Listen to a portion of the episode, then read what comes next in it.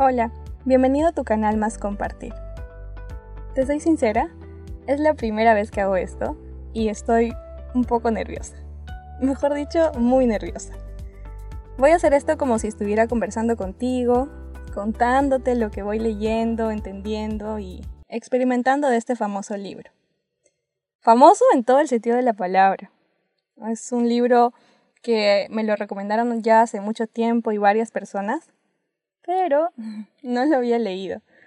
En realidad, ahora tampoco. He leído la premisa solamente.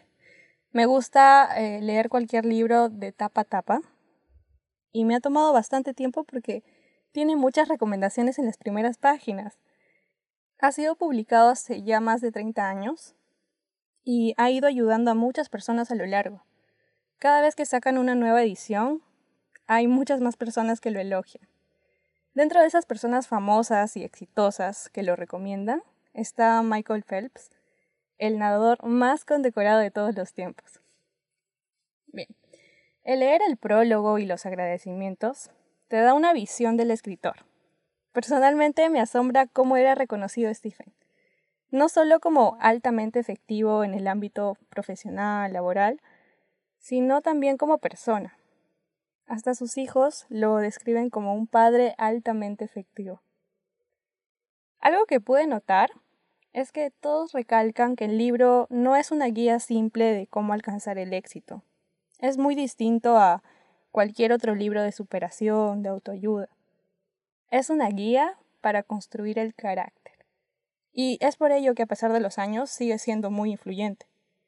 Entonces, iniciemos. Stephen empieza planteando los problemas que él había observado. Problemas que vienen a ser los mismos a pesar de los años, en un ámbito personal, familiar o también organizacional. ¿No? Alguien que tiene mucho éxito profesional, pero descuida su vida personal y familiar. Alguien que intenta cumplir una dieta una y otra vez, pero no lo consigue. Em, tal vez un jefe que no consigue que sus trabajadores sean eficaces Mm, padres que no saben qué hacer con sus hijos rebeldes, que por ahí tal vez estén metidos en drogas, em, personas que tienen dificultades al momento de organizar su tiempo y buscan mucha capacitación, seminarios, pero no les funciona. El sentir envidia cuando otros logran cosas, eh, problemas en el matrimonio, eso de el amor se acabó, son problemas muy dolorosos y serios que las personas tratan de resolver, pero al parecer hasta ahora no todos lo logran. Él cuenta una historia propia muy reveladora. A mí me impresionó mucho y empecé desde ya a admirarla, porque es una cualidad de un buen maestro, alguien que puede hablar de sí mismo con transparencia. Cuenta que su hijo, cuando era pequeño, tenía dificultades para el aprendizaje, poca coordinación física, incluso también le hacían bullying. Junto con su esposa, Sandra, buscaban ayudarlo a toda costa, utilizando técnicas de actitud positiva, esas de tú puedes, tú puedes lograrlo. Lo llenaban de elogios, pero nada parecía dar resultado y ya estaban muy preocupados. Stephen era profesor y justo se topó con el efecto Pigmalión, que tiene que ver con la gran influencia que una persona puede ejercer sobre el rendimiento de otra a partir de las expectativas que tiene de ella, es decir, de lo que debería ser. Se dio cuenta que eso era lo que había estado haciendo. Estaba queriendo que su hijo se adapte a sus propias expectativas. Así tuvieron que dolorosamente analizar sus expectativas y sus motivos y descubrieron que habían estado obteniendo beneficios sociales a partir de la buena conducta de sus hijos. Es decir, les hacían quedar bien. Entonces, dejaron de centrarse en él y empezaron a centrarse en sí mismos. Entendieron que no le estaban ayudando a ser quien era él y decidieron alejarse y así notar su individualidad, su propia identidad. Aunque también fue doloroso para el niño, que había estado acostumbrado a que lo protegieran, empezó a desarrollar una, una tranquila confianza. Y, y sí, empezó a tener logros socialmente impresionantes. Pero ellos lo veían como simplemente una expresión de cómo se sentía el niño consigo mismo. Tras esa experiencia con su hijo Steven, él vio la importancia de lo que pensamos. Como dicen los salmos, explora tu corazón con diligencia porque de él fluyen las fuentes de vida. Es necesario analizar nuestra mente, nuestros pensamientos, porque de ellos dependen nuestras actitudes y conductas. Vamos a analizar el poder de un pensamiento, de un paradigma. ¿Qué es un paradigma? Es un modelo, una teoría, una percepción. A mí me encantó el ejemplo que dio Stephen, me parece uno muy práctico, y él describe un paradigma como un mapa. El mapa no es el territorio, ¿no? sino es una explicación de ciertos aspectos del territorio. Vamos a personalizar el ejemplo y digamos que queremos ir a Piura. Pero nos dieron el mapa equivocado, nos dieron el mapa de Arequipa. No importa si nosotros cambiamos nuestra conducta, es decir, si aumentamos la velocidad, si decidimos manejar mejor, no vamos a llegar a Piura. Tampoco importa si cambiamos nuestra actitud, si comenzamos a pensar más positivamente, como ya vamos a llegar, ya vamos a llegar, o incluso si nos alegramos a pesar de estar en el lugar donde, a pesar de no estar en Piura, la realidad es que estamos perdidos. Y bueno, entonces el problema fundamental no tiene que ver con la actitud o con la conducta que tengamos, sino que nuestro mapa está equivocado. Todos tenemos muchos mapas en nuestra cabeza, que los podemos categorizar en dos. Mapas de cómo son las cosas, nuestra supuesta realidad, y mapas de cómo deberían ser las cosas, nuestros valores. El problema es que nosotros damos por sentado que el modo en que vemos las cosas corresponde a la realidad. Otro ejemplo que él hace, para explicar mucho mejor esto del tema de los paradigmas, es el de un experimento. Estos experimentos sociales a mí me encantan, son geniales porque nos amplían el panorama, nos hacen darnos cuenta. Más si participas, ¿no? En este caso se les voy a contar. Y consistió en que él dividió su clase en dos grupos a un grupo les mostró a cada uno una lámina donde había una señorita. Y al otro grupo les mostró una lámina donde había una anciana. Solo tenían que observar la lámina durante 10 segundos. 10 segundos. Luego se les presentó a la clase entera una sola imagen. De esas que eh, puedes percibir dos al mismo tiempo, que genera una ilusión óptica ellos, eh, en la imagen que se les presentó, estaba la anciana y la señorita. Sin embargo, el grupo que se les había mostrado la señorita solo lograban ver a la señorita. Y el otro grupo solo lograban ver a la anciana. Entonces inició todo un debate y discusiones en el salón porque no entendían o no podían comprender que dos personas pueden mirar lo mismo y disentir, ¿no? Estar en desacuerdo. Y al mismo tiempo también estar en lo cierto. ¿Se imaginan? 10 segundos. 10 segundos fueron suficientes para condicionar al 90% de la clase para que no lograran ver ambas mujeres. Ahora se imaginan la influencia en cómo percibimos las cosas después de todo lo que hemos vivido. Hemos estado condicionados por muchas cosas, a lo largo de toda nuestra vida. La familia, la escuela, la iglesia, el ambiente de trabajo, los amigos, los compañeros de trabajo, la sociedad.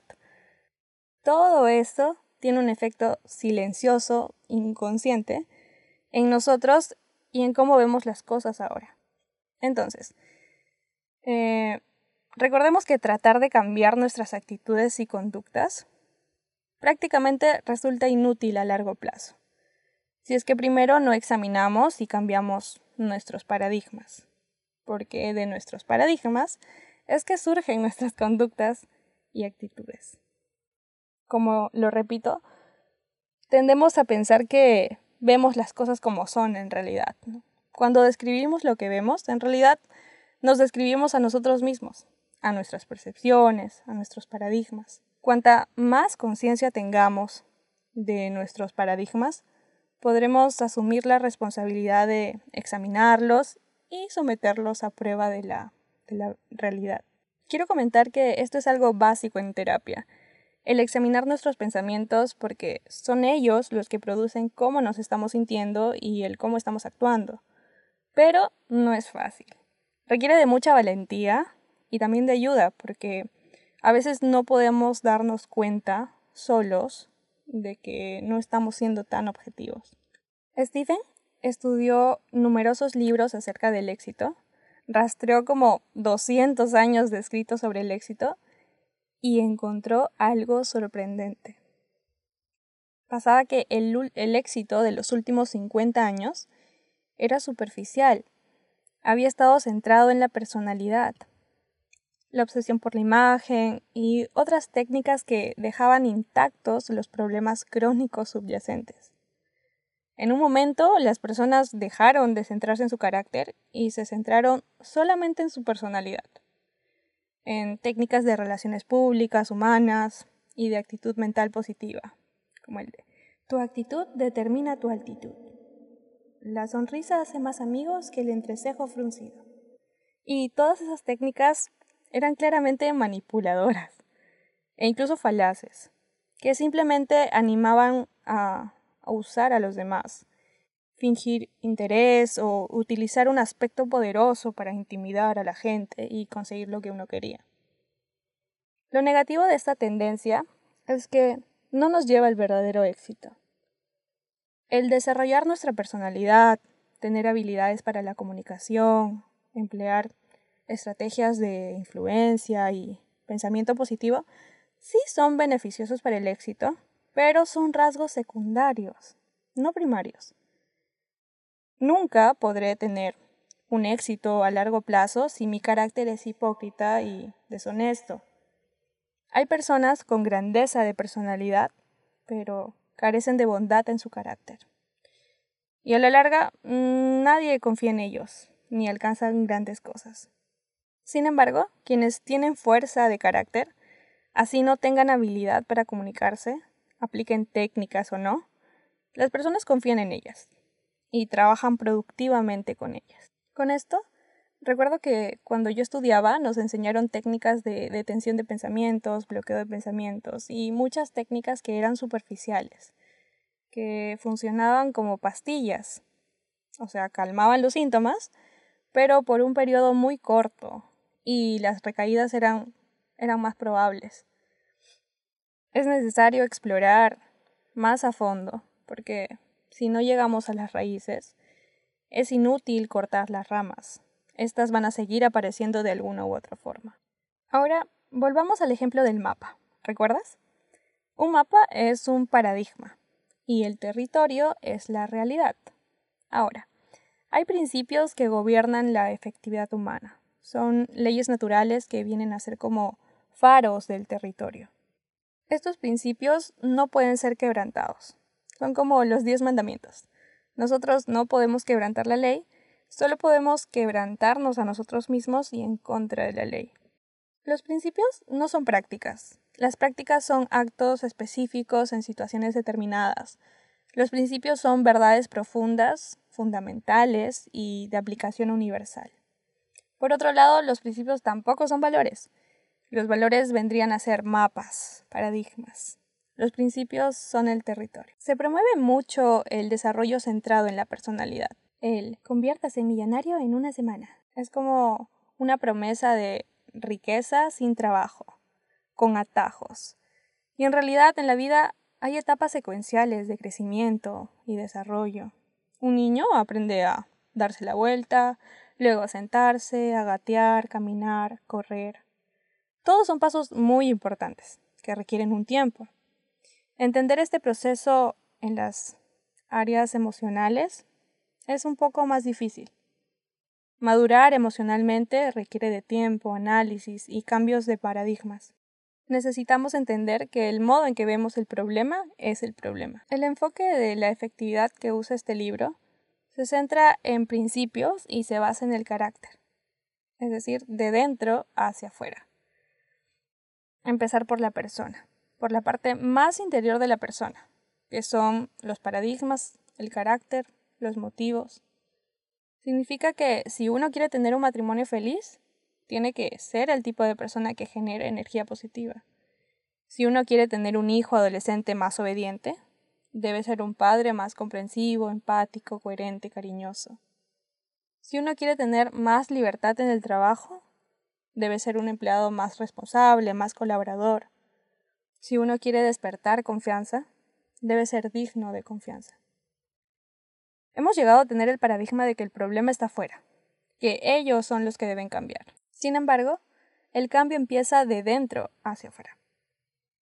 Como dijo Aristóteles, la excelencia no es un acto, sino un hábito. Nuestro carácter está compuesto por nuestros hábitos. De los pensamientos surgen las acciones, que se hacen hábitos y forman nuestro carácter, lo que determina nuestro destino. Ahora vamos a definir el hábito como una intersección entre conocimiento, capacidad y deseo. Estos son tres componentes esenciales si uno quiere convertir algo en hábito. El conocimiento es el qué y el por qué hacer. La capacidad es el cómo hacer. Y el deseo es el querer hacer. Necesitamos de estos tres elementos para convertir algo en un hábito. Por ejemplo, aunque yo sepa que para interactuar efectivamente es necesario escuchar, tal vez me falte la capacidad para hacerlo. Saber que necesito escuchar y saber cómo tampoco basta, a menos que yo quiera escuchar. Los siete hábitos están en armonía con las leyes naturales del crecimiento, el proceso de madurez, que empieza desde la dependencia hacia la independencia y hasta la interdependencia. Confieso que esto me resultó algo nuevo, He sido muy influenciada por alcanzar la independencia y me ha costado comprender la interdependencia. Steven lo explica muy sencillamente así. Nosotros nacemos dependientes, eh, esperamos que otros nos cuiden y se responsabilicen de nosotros. Después, gradualmente, nos volvemos cada vez más independientes, nos valemos por nuestra cuenta. Y cuando seguimos madurando, tomamos conciencia de que toda la naturaleza es interdependiente. Descubrimos que podemos lograr más relacionándonos. Sin embargo, existen dimensiones, la física, emocional y mental. Si soy físicamente dependiente, tengo algún tipo de discapacidad o limitación. Necesito que otro me ayude. Si soy emocionalmente dependiente, mi sentido del mérito y seguridad proviene de la opinión de otros. Ahora, si soy independiente físicamente, puedo moverme por mis propios medios. Si lo soy emocionalmente, mi sentido de aprobación proviene de mí mismo. Y si lo soy intelectualmente, puedo pensar, analizar y crear por mi cuenta. La independencia es un logro importante, una meta liberadora que vale la pena. Pero no es la meta final de una vida efectiva. Las personas que son independientes, pero que no son interdependientes, son buenos productores individuales, pero no serían buenos líderes ni buenos miembros de equipo. Hay que entender que la vida por naturaleza es interdependiente. Si soy físicamente interdependiente, soy capaz y dependo de mí mismo, pero también comprendo que si tú y yo trabajamos juntos, vamos a poder alcanzar algo mucho más grande que, que yo sola. Si soy emocionalmente interdependiente, obtengo dentro de mí mismo una gran sensación de valía, pero también reconozco mi necesidad de amor, de darlo y también de recibirlo. Si lo soy intelectualmente, comprendo que necesito mis propios pensamientos mezclados con los de otras personas para alcanzar algo mejor. Siendo interdependiente, tengo la oportunidad de compartir profunda y significativamente con otros, y logro acceso a los amplios recursos y potenciales de otros seres humanos. Stephen trata de explicar la definición de efectividad mediante una fábula, la fábula del Aesop. Cuenta que un granjero muy pobre tenía una gallina que un día dio un huevo de oro. Él no lo podía creer, pero se sorprendió cuando al día siguiente nuevamente dio otro. Así se volvió increíblemente rico, pero también codicioso. Un día, impaciente por, esperar al siguiente día, ya no quería seguir esperando, decidió matar a la gallina y sacarle de una vez todos los huevos de oro. Pero se dio cuenta que no habían huevos y tampoco había gallina. La verdadera efectividad está en función de dos cosas. La producción, que vendrían a ser los huevos de oro, y la capacidad de producción, es decir, la gallina. La efectividad no es solamente la cantidad de huevos de oro, sino también el cuidado de la gallina. El equilibrio entre ambos aspectos es la misma esencia de la efectividad y es válido para todos los aspectos de la vida. Por ejemplo, el tener un matrimonio feliz debe estar equilibrado con dedicación en la relación. Si queremos tener una computadora funcionando, debemos darle un adecuado mantenimiento. Si queremos resultados en una empresa, debemos cuidar de nuestros trabajadores. La producción tiene la misma importancia que la capacidad de producción. El equilibrio entre el cuidado de los huevos de oro y la gallina, esa es la definición de efectividad. Stephen da dos recomendaciones de cómo usar este libro. Primero, que no lo leas y lo guardes, sino que lo practiques y lo uses de, de compañía. Y segundo, y a mí me pareció muy interesante esto, que es el que compartas lo que vas leyendo y aprendiendo a alguien dentro de las 48 horas de haber leído una parte. Esto para ampliar tu perspectiva y profundizar tu comprensión. Personalmente, quiero seguir leyendo este libro y compartirlo contigo ya. Steven nos recuerda antes de iniciar que cualquiera sea tu situación actual, te aseguro que no eres tus hábitos.